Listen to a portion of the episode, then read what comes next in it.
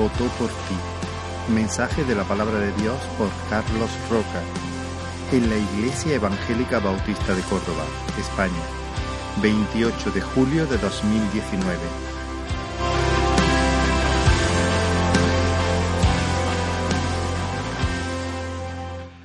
Y quiero invitaros a que me acompañéis en una lectura en Efesios, capítulo 1, en adelante. Vamos a leer del 1 al 11.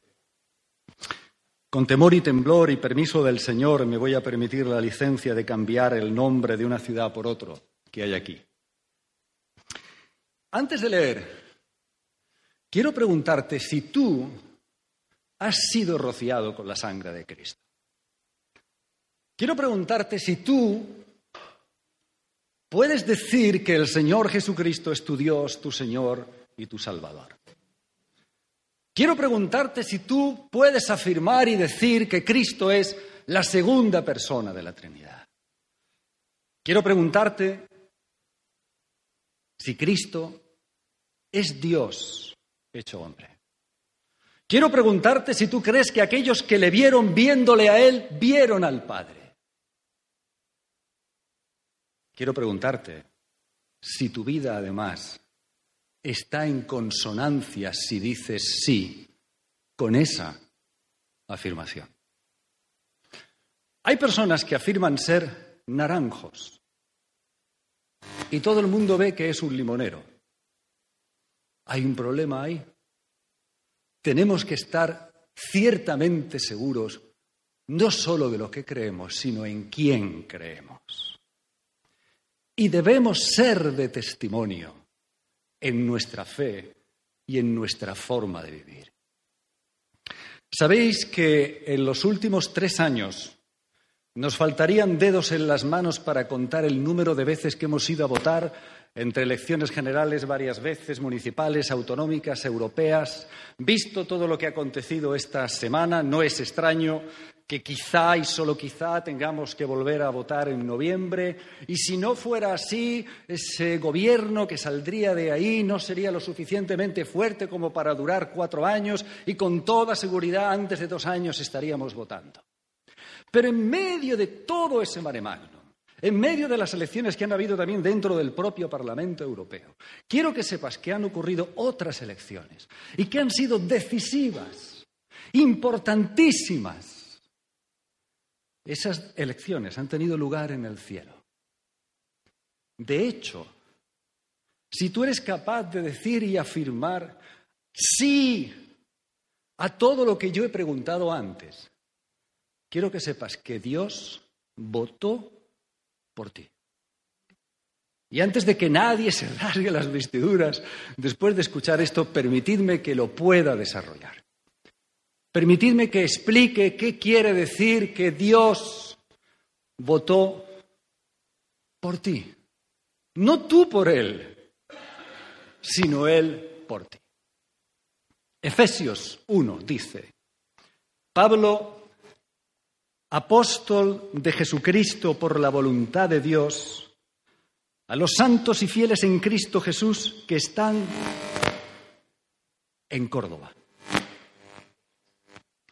Gracia y paz a vosotros de Dios nuestro Padre y del Señor Jesucristo. Bendito sea el Dios y Padre de nuestro Señor Jesucristo, que nos bendijo con toda bendición espiritual en los lugares celestiales en Cristo. Ojo a lo que viene. Según nos escogió en Él, antes de la fundación del mundo para que fuésemos santos y sin mancha delante de Él. En amor, habiéndonos, de nuevo, predestinado para ser adoptados hijos suyos por medio de Jesucristo, según el puro afecto de su voluntad, porque quiso. Para, ¿para qué? Para alabanza de la gloria de su gracia con la cual nos hizo aceptos en el amado, en quien tenemos redención por su sangre, el perdón de pecados según las riquezas de su gracia, que hizo sobreabundar para con nosotros en toda sabiduría e inteligencia, dándonos a conocer el misterio de su voluntad, según su beneplácito, el cual se había propuesto en sí mismo de reunir todas las cosas en Cristo, en la dispensación del cumplimiento de los tiempos, así las que están en, los cielos como las que están en la tierra. En Él, asimismo, tuvimos herencia. Y de nuevo dice, habiendo sido predestinados conforme al propósito del que hace todas las cosas según el designio de su voluntad. Aleluya. Sí, hermanos, votados por Dios,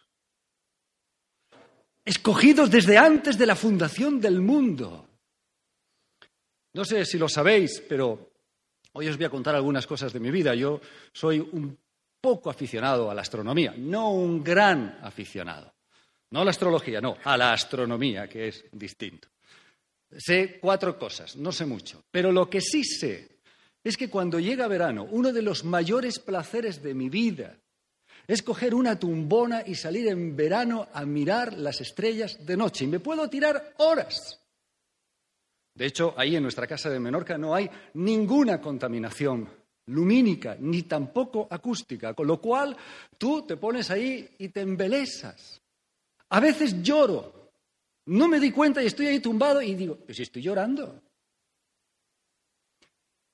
y he podido poder transmitir eso también a mis hijos. De hecho, cuando llega mediados de agosto y se produce la, noche de la lluvia, de las Perseidas, de los meteoritos, el año pasado estábamos todos nuestros hijos y todos nuestros nietos, todos ahí tumbados en el césped de noche. ¡Ay, mira, mira, mira! Y dicen, ¡ostras, qué constelación! Mira cómo se ve la osa menor, la osa mayor. En verano, además, las constelaciones son distintas. Y yo me siento pequeño, pequeño, pequeño. Y digo, qué grande, qué grande, qué grande que eres, Señor. Pues bien, ¿sabes lo que es una supernova? Es un sol que es 200 millones de veces más grande que el sol. La estimación de supernovas en nuestra galaxia es de 10.000 millones. Y el resto de estrellas, la estimación más baja es de 250.000 millones. Y nuestra galaxia es un nada una puntita así, en medio de la inmensidad del universo. Pues mira, antes de que todo eso fuera creado, Dios votó por ti. ¡Wow! Predestinados conforme al propósito del que hace todas las cosas según el designio de su voluntad. Porque Dios no da explicaciones a nadie, ni tiene por qué. Sí, hermanos, antes de la fundación del mundo, Dios dijo, pasarme el censo electoral del libro de la vida. ¿Y cómo lo hizo? ¿Qué pasa? Hizo así, cerró los ojos, abrió el libro de la vida y dijo, hombre, Manolo Sanz, este va a ser de salvo. Hombre, Juan Lorenzo, José Luis, Julián, Rubén, Andrés. ¿Lo hizo así? ¿Pensáis que fue una cuestión puramente aleatoria? Oye, hay gente que en estos días lee la Biblia así. Dice, yo cierro la Biblia, la abro y luego leo. Digo, pues sí, sí, tú lee así que verás las cosas que te vas a encontrar. No, hermanos, no parece que ese fuera el criterio de selección de Dios. De hecho, veremos hoy parte del criterio de selección de Dios. Votados, y permitirme que siga con este juego de palabra con relación a todo lo que ha acontecido esta semana. Votados primero para ser salvos. En segundo lugar, para ser adoptados como hijos. En tercer lugar, para convertirnos en embajadores del Rey para representar en el nombre de Jesús sus ideas, sus principios, sus atributos, su voluntad y transmitir al mundo la buena noticia de que Dios se reconcilia con nosotros por medio de Jesucristo. Ahora bien, ¿cómo se elige un embajador? En Brasil, el criterio ya sabemos cuál es. Ah, yo me llamo Bolsonaro y quiero que mi hijo sea el nuevo embajador de Brasil en Estados Unidos. ¿Por qué? Es diplomático, tiene formación, tiene atributos. No, no, es mi hijo. Ah, perfecto, muy bien. Es una manera de seleccionar. Luego están los otros países más serios, como Estados Unidos. En Estados Unidos, el último que se entera que va a ser embajador o embajadora es la persona que finalmente es elegida. Al presidente se le pasa una selección de personas. Esto me lo contó a mí un embajador, por eso sé perfectamente de lo que estoy hablando. De hecho, hace muchos años que también soy amigo de un canciller que ha pasado por diferentes embajadas y conozco un poquito cómo funciona este proceso. Bien, se le pasan una serie de personas, esas personas no saben que están siendo investigadas. El FBI se pone inmediatamente a trabajar para saber todo de esa persona. ¿Quién es? ¿Cómo es?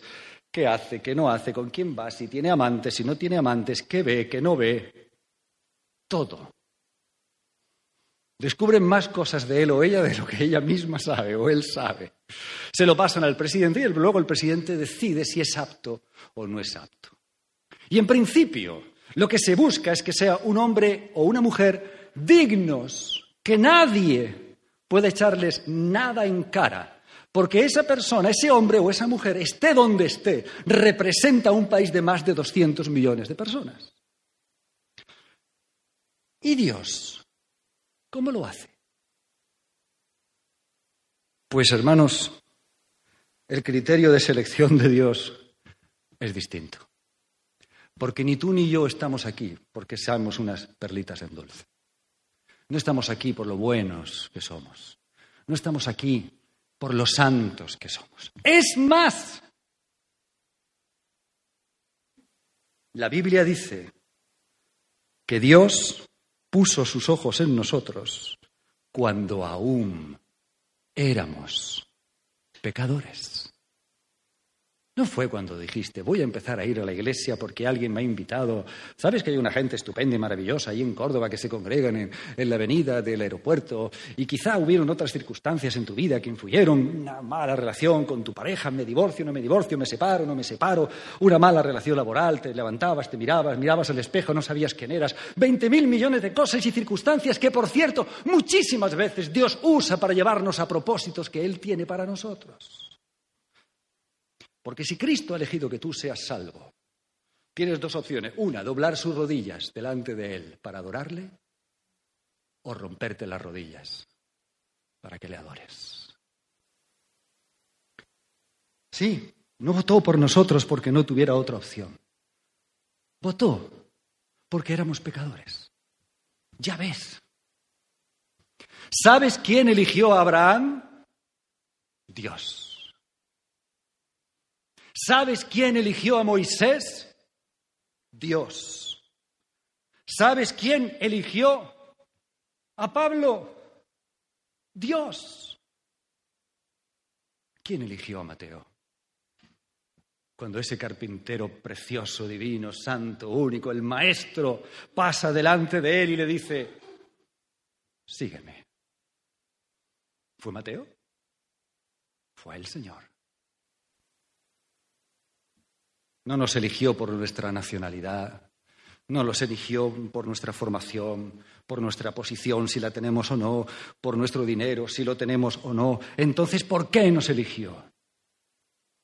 Primer motivo, lo hemos leído, por el puro afecto de su voluntad. En casa tenemos un gran tesoro. Nosotros tenemos la Biblia que estuvo en la primera iglesia evangélica que hubo en España. Esa Biblia se editó en castellano antiguo en Estados Unidos en el año 1860. En Nueva York, concretamente, cruzó el Atlántico, tardó más de un mes en recorrido en barco, llegó a la península, de la península saltó a Baleares, concretamente a Menorca, y en Menorca, en Mahón, que fue donde hubo el primer templo en toda España, donde se predicó solo la fe, solo la escritura, solo la gracia. Y esa Biblia la compró una mujer que se llamaba Catalina Nina.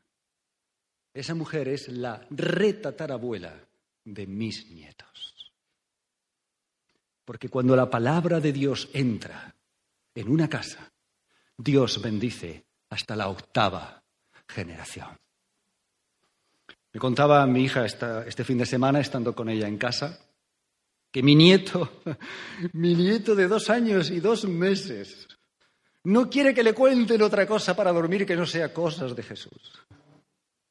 Y se fue con su Biblia infantil regalada por Joana y por mí. Imaginad cómo puede ser una Biblia de un niño de dos años. Se fue con su Biblia a la guardería una semana entera para enseñarle a todos los niños, Jesús, Jesús. Y decía, está malito, pero Jesús cura.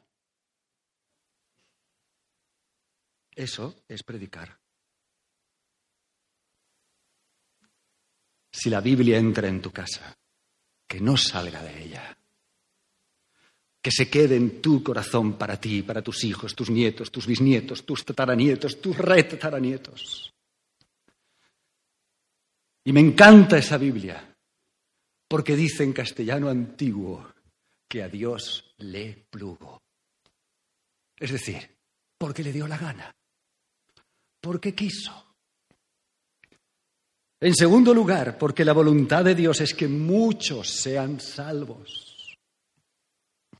¿Quiénes? Los que invocan el nombre del Señor. ¿Quiénes? Aquellos que buscan la gracia de Dios para que se manifieste en su vida.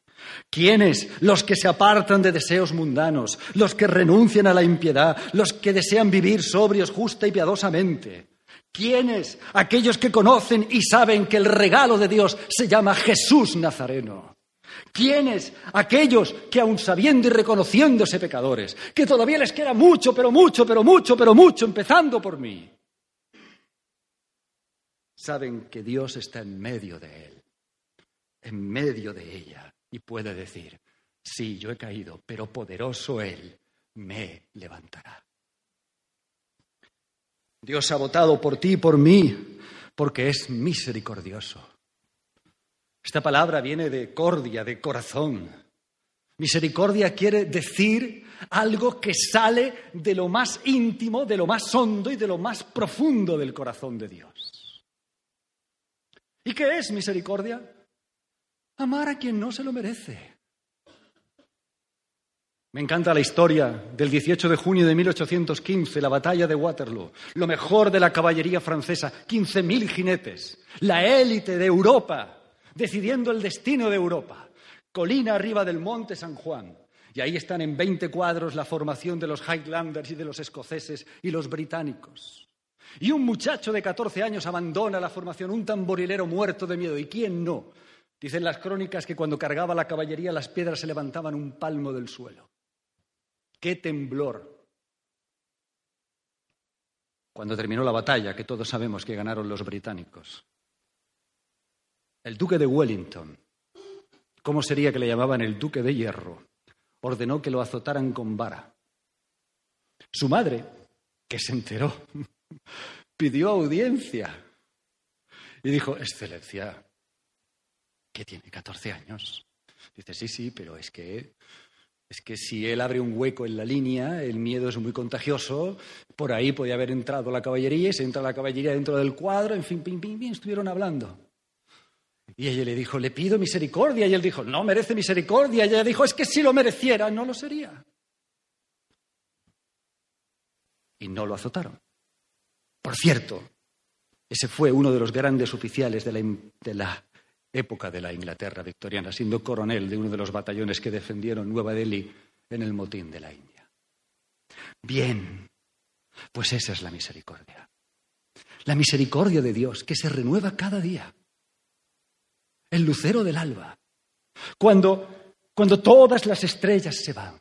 Cuando todo se queda oscuro, porque justo antes del amanecer es cuando todo está más oscuro.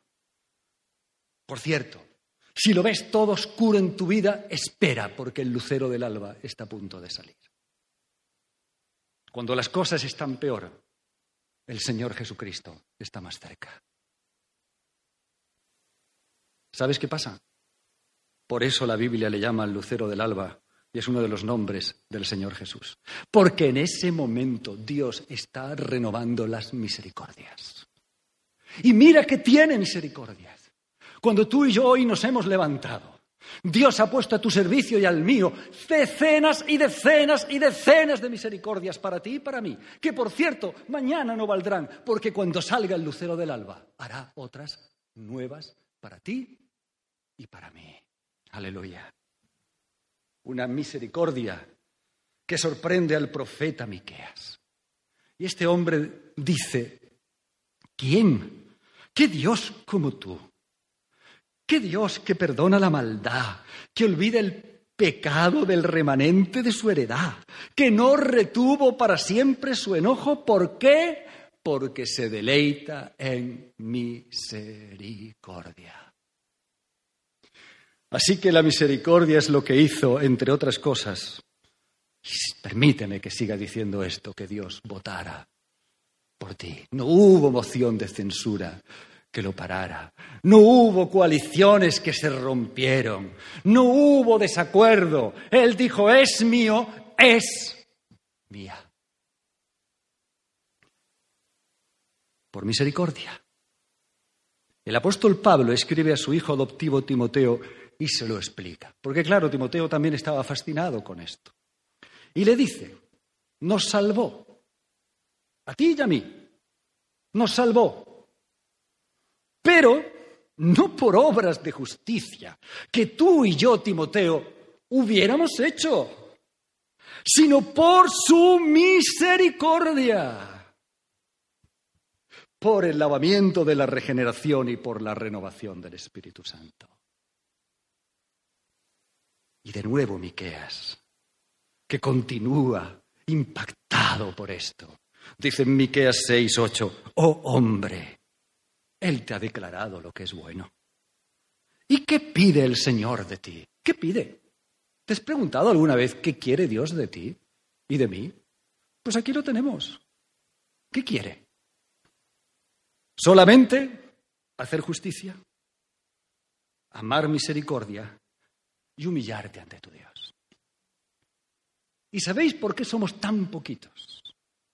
Por esto, porque hoy nadie está dispuesto a hacer justicia, porque nadie hoy ama la misericordia y porque desde luego nadie está dispuesto a humillarse delante de nadie. Hay un personaje fascinante en la Biblia que, bueno, todos son fascinantes, el rey David. Yo no sé vosotros, pero a mí me choca mucho cuando cojo la vida de, grandes personajes, de grandes personalidades, de grandes hombres de Dios, de, por ejemplo, el siglo XIX, como Moody, Spurgeon. Por cierto, yo comulgo, y no me importa decirlo públicamente, plenamente con la doctrina y la teología de Spurgeon.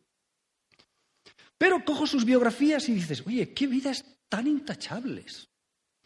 Es increíble. Esta gente no tuvo ni un borrón en su vida porque yo, sin embargo, cojo la Biblia, no sé cuál es la vuestra, la mía es la Reina Valera del 60, que es la palabra de Dios, las demás no sé lo que son, porque yo me convertí con ellas, son la que tengo memorizada, es la que absorbo y cuando escucho otra no me suena.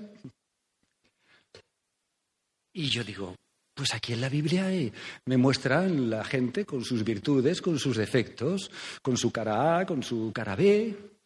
Pues sí, pero los otros no. Y entonces tenemos el rey David, del que dice Dios que era un hombre conforme a su corazón, a su propósito. Es decir, el Señor lo miraba y se encantaba y decía, mira, ahí va David, ese es mío.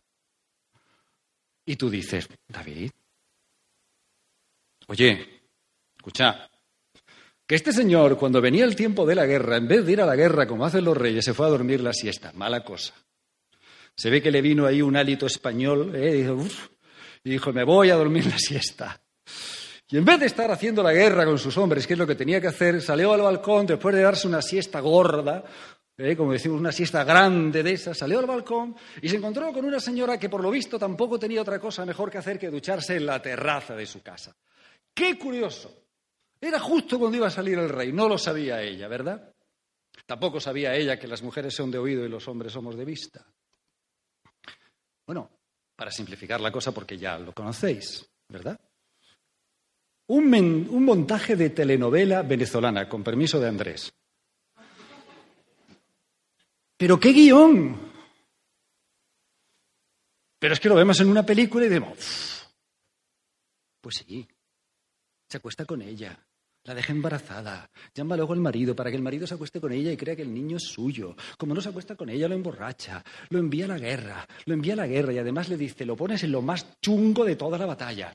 Y si se defiende y se defiende bien, vosotros vais retrocediendo para que lo maten. Y este es el hombre conforme al propósito y corazón de Dios. Y entonces el Señor envía al profeta Natán. Y el profeta Natán le cuenta una historieta. Se llevaba uno que tenía un rebaño enorme con todas las ovejas que querían, muchas, muchas, muchas ovejas. Muchas. Y otro que solo tenía una corderita.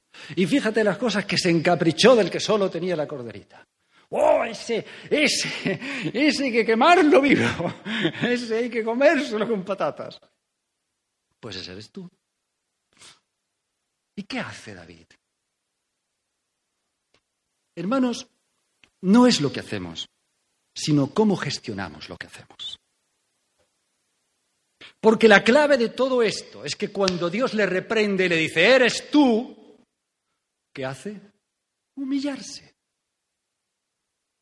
Y decir, sí, he metido la pata, he ofendido el corazón de Dios. Y tu clave, la tuya y la mía, aunque somos pecadores y pecadores justificados, y aunque muchas veces seguimos pecando, pero ya no podemos pecar a gusto, es humillarnos. Esa es la clave. No lo que has hecho, sino qué vas a hacer con lo que has hecho.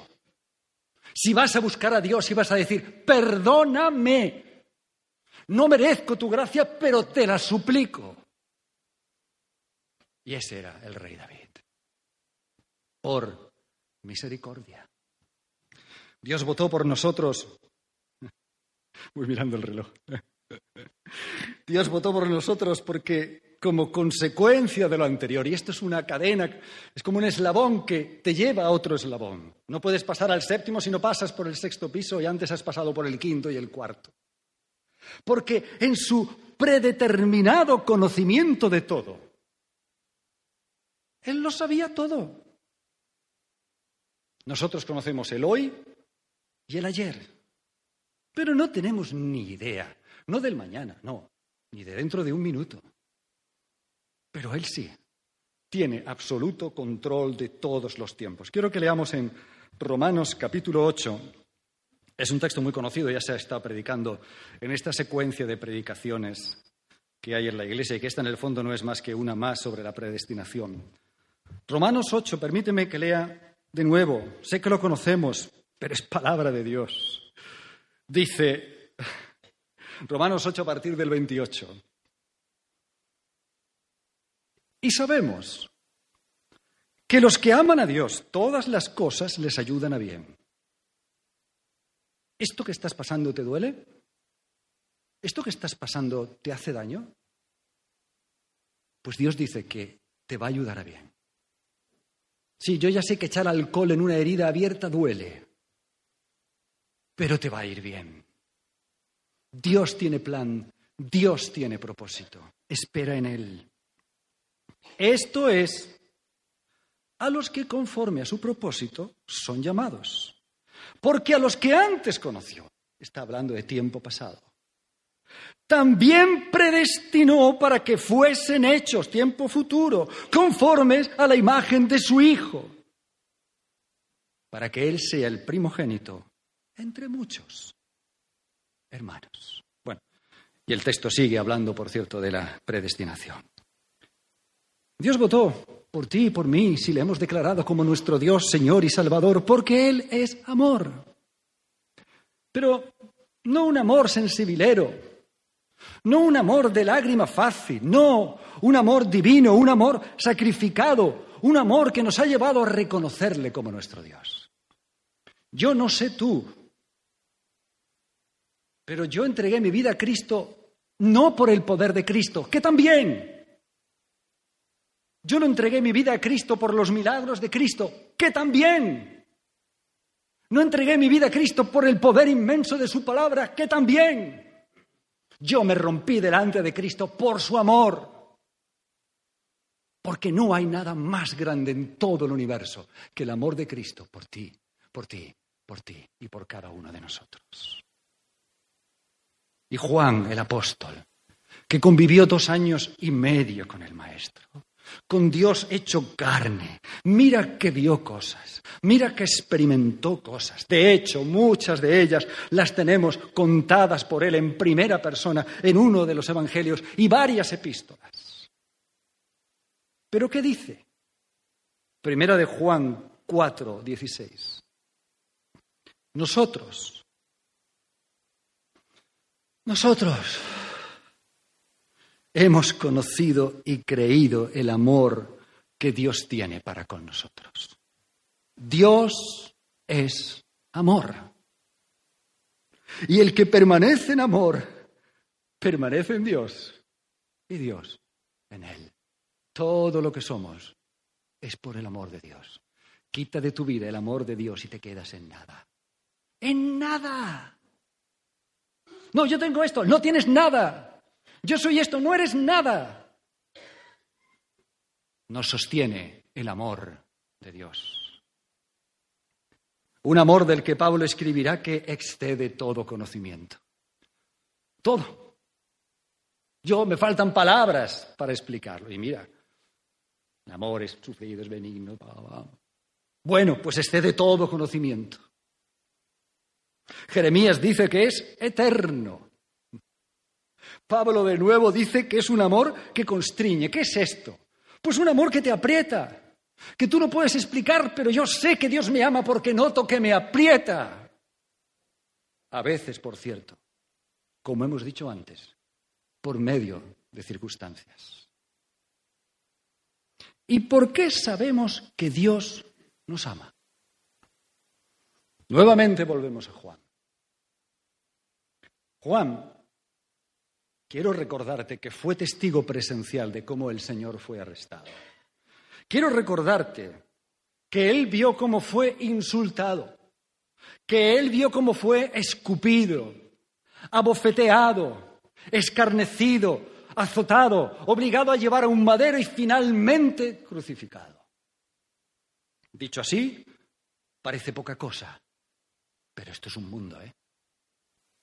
Esto es muy serio porque hablamos de la tortura del bendito entre los benditos, de la persona más increíble, del hombre más increíble que jamás haya caminado sobre el planeta Tierra, el más bello, el más hermoso.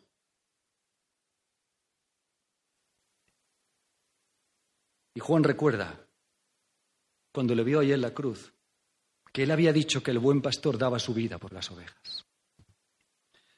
Y Juan recuerda que él decía que en él estaba la vida.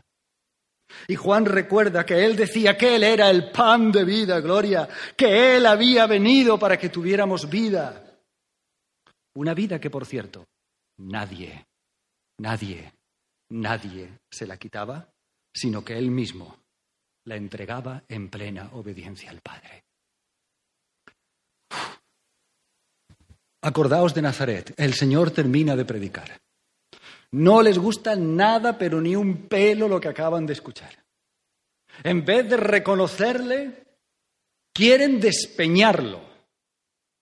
Yo he visto ese sitio donde querían despeñarlo. Pero ahí pasó algo. La Biblia no entra en detalles, pero ahí pasó algo. Porque una vez que él es llevado en volandas que se lo llevan para tirarlo, luego dice que él pasó en medio de ellos. ¿Qué pasó? Que no pudieron. Que no pudieron, porque nadie le podía quitar la vida al Mesías. Era el Mesías el que la ponía por expiación de pecado. Y no había llegado su hora. Y cuando muchos años después todavía, ya anciano, Juan recuerda todo esto. Él todavía sigue dándole vueltas. Y dice, guau, qué amor el tuyo, Señor. Primera de Juan 3:16. En esto hemos conocido el amor. ¿En qué? ¿Cómo sé yo que Dios me ama? Pues en que Él puso su vida por mí. porque era yo y eras tú los que teníamos que haber ido a la cruz.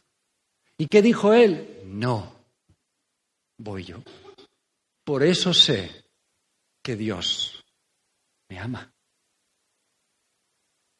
En sexto lugar, Dios votó por ti porque al igual que nosotros elegimos a las personas, en función de nuestras apetencias, preferencias, gustos, ideales, ideología o lo que sea, Él nos eligió para que tú y yo trastornáramos el mundo. ¿Lo sabías? ¿Lo sabías? Pues sí.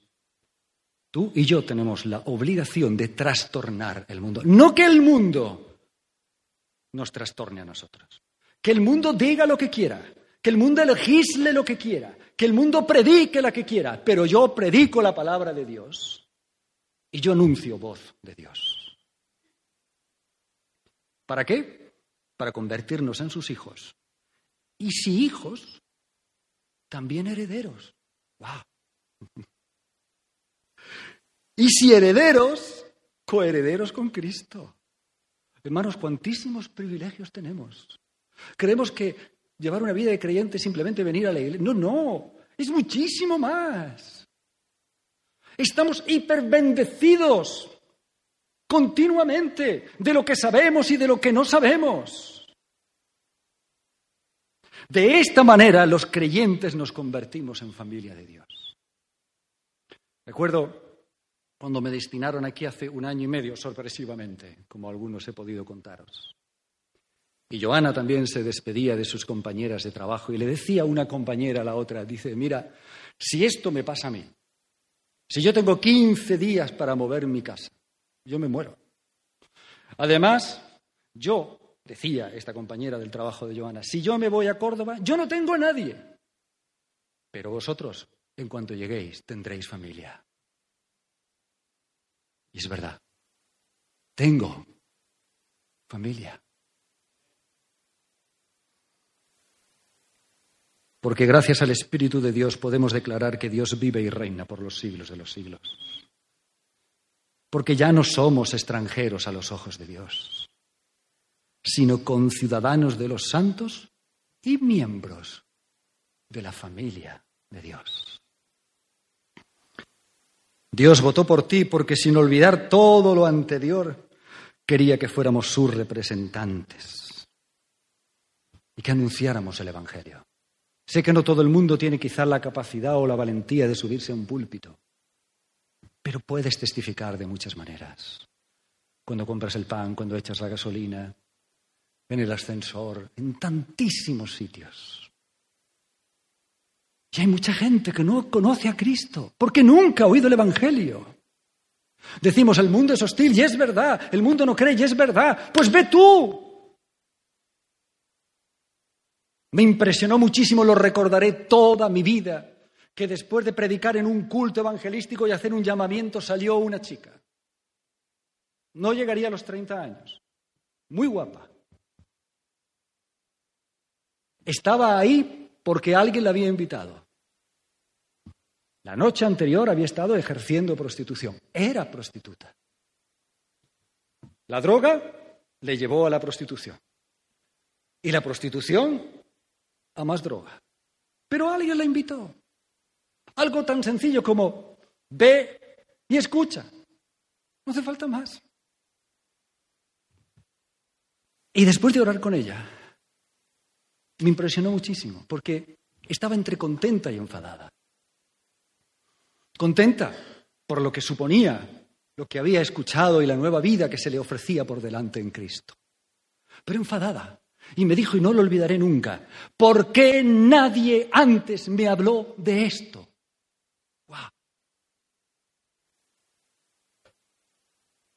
Nadie le había hablado antes del Evangelio. No presupongamos que la gente no va a creer. No. El nombre de Jesús tiene una fuerza inmensa. Solo su nombre. Hace unos días salía yo del trabajo, mi trabajo está en el edificio de la ONCE, y cuando salgo hay una chica que está saliendo y invidente, venía de Pozo Blanco, sí, Pozo Blanco, existe un sitio así, sí, eh, había cogido el autobús, tenía que coger el autobús de línea que le llevaba luego a la parada del autobús, pero estaba despistada. No sabía si ir a la izquierda, a la derecha, y yo paso y dice, ¿hay alguien ahí? Digo, sí, aquí estoy yo. Dice, ¿qué te pasa? Dice, pues mm, mire, si usted me pudiera... Hay una parada de autobús que está solo girar eh, delante del polideportivo mm, Vista Alegre, que también tiene gracia que la ONCE esté en Vista Alegre, pero bueno, hay un sitio por aquí que se llama Los Olivos Borrachos y están otros. O sea, es, curioso, ¿no? Cómo eligen los sitios aquí la gente para ponerse. Eh, y nada, digo, sí, sí, es más, te voy a acompañar yo. Y la llevé. Y cuando se iba a subir al, al autobús, simplemente le dije, ¿si en Pozo Blanco hay alguna iglesia evangélica? Ve. Y otra cosa, que el Señor Jesús te bendiga. Y dijo, uff, oh, ay, muchas, muchas, muchas gracias. Qué cosa tan sencilla, ¿verdad? Que el Señor Jesús te bendiga. No hace falta más. En el nombre de Jesús hay poder. El nombre de Jesús es poder sobre poder. Usémoslo. Tenemos autoridad delegada para en el nombre de Jesús predicar, sanar, restituir, levantar, corregir, amar, bendecir, besar, abrazar. ¿Qué es lo que haces mejor en tu vida? No sé, a lo mejor haces un arroz delicioso, no, no, tengo ni idea. Pues hazlo en el nombre de Jesús. Eres agradable, eres simpático, pues sélo en el nombre de Jesús.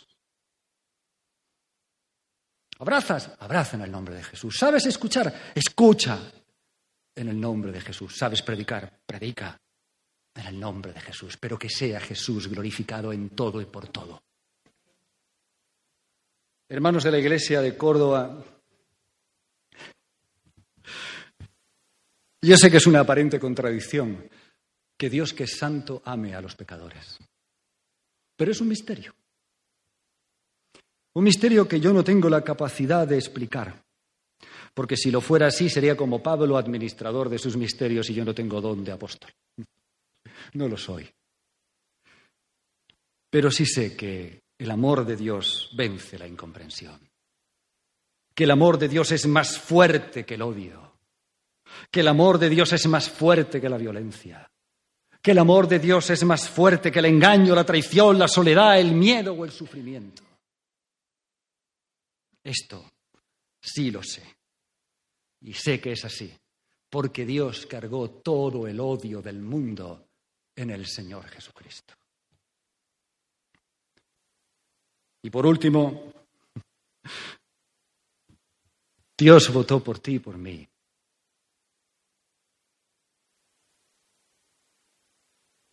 Por amor, porque quiso.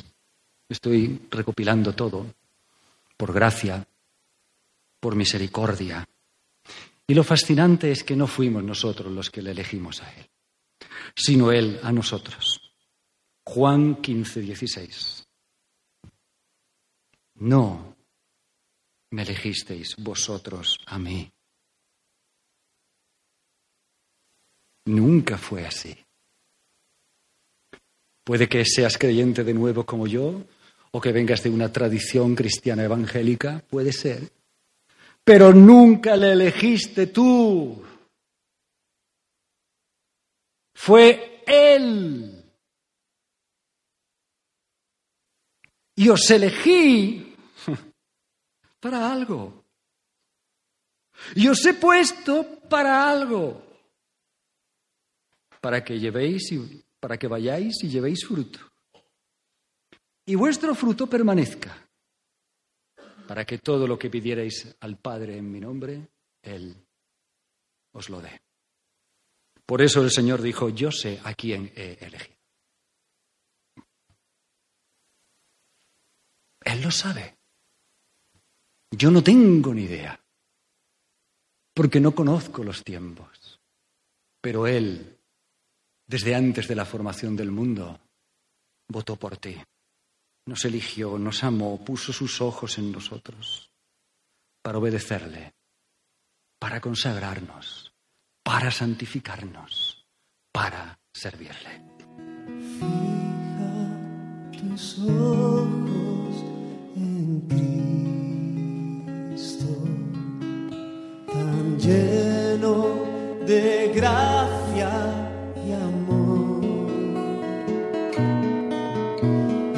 te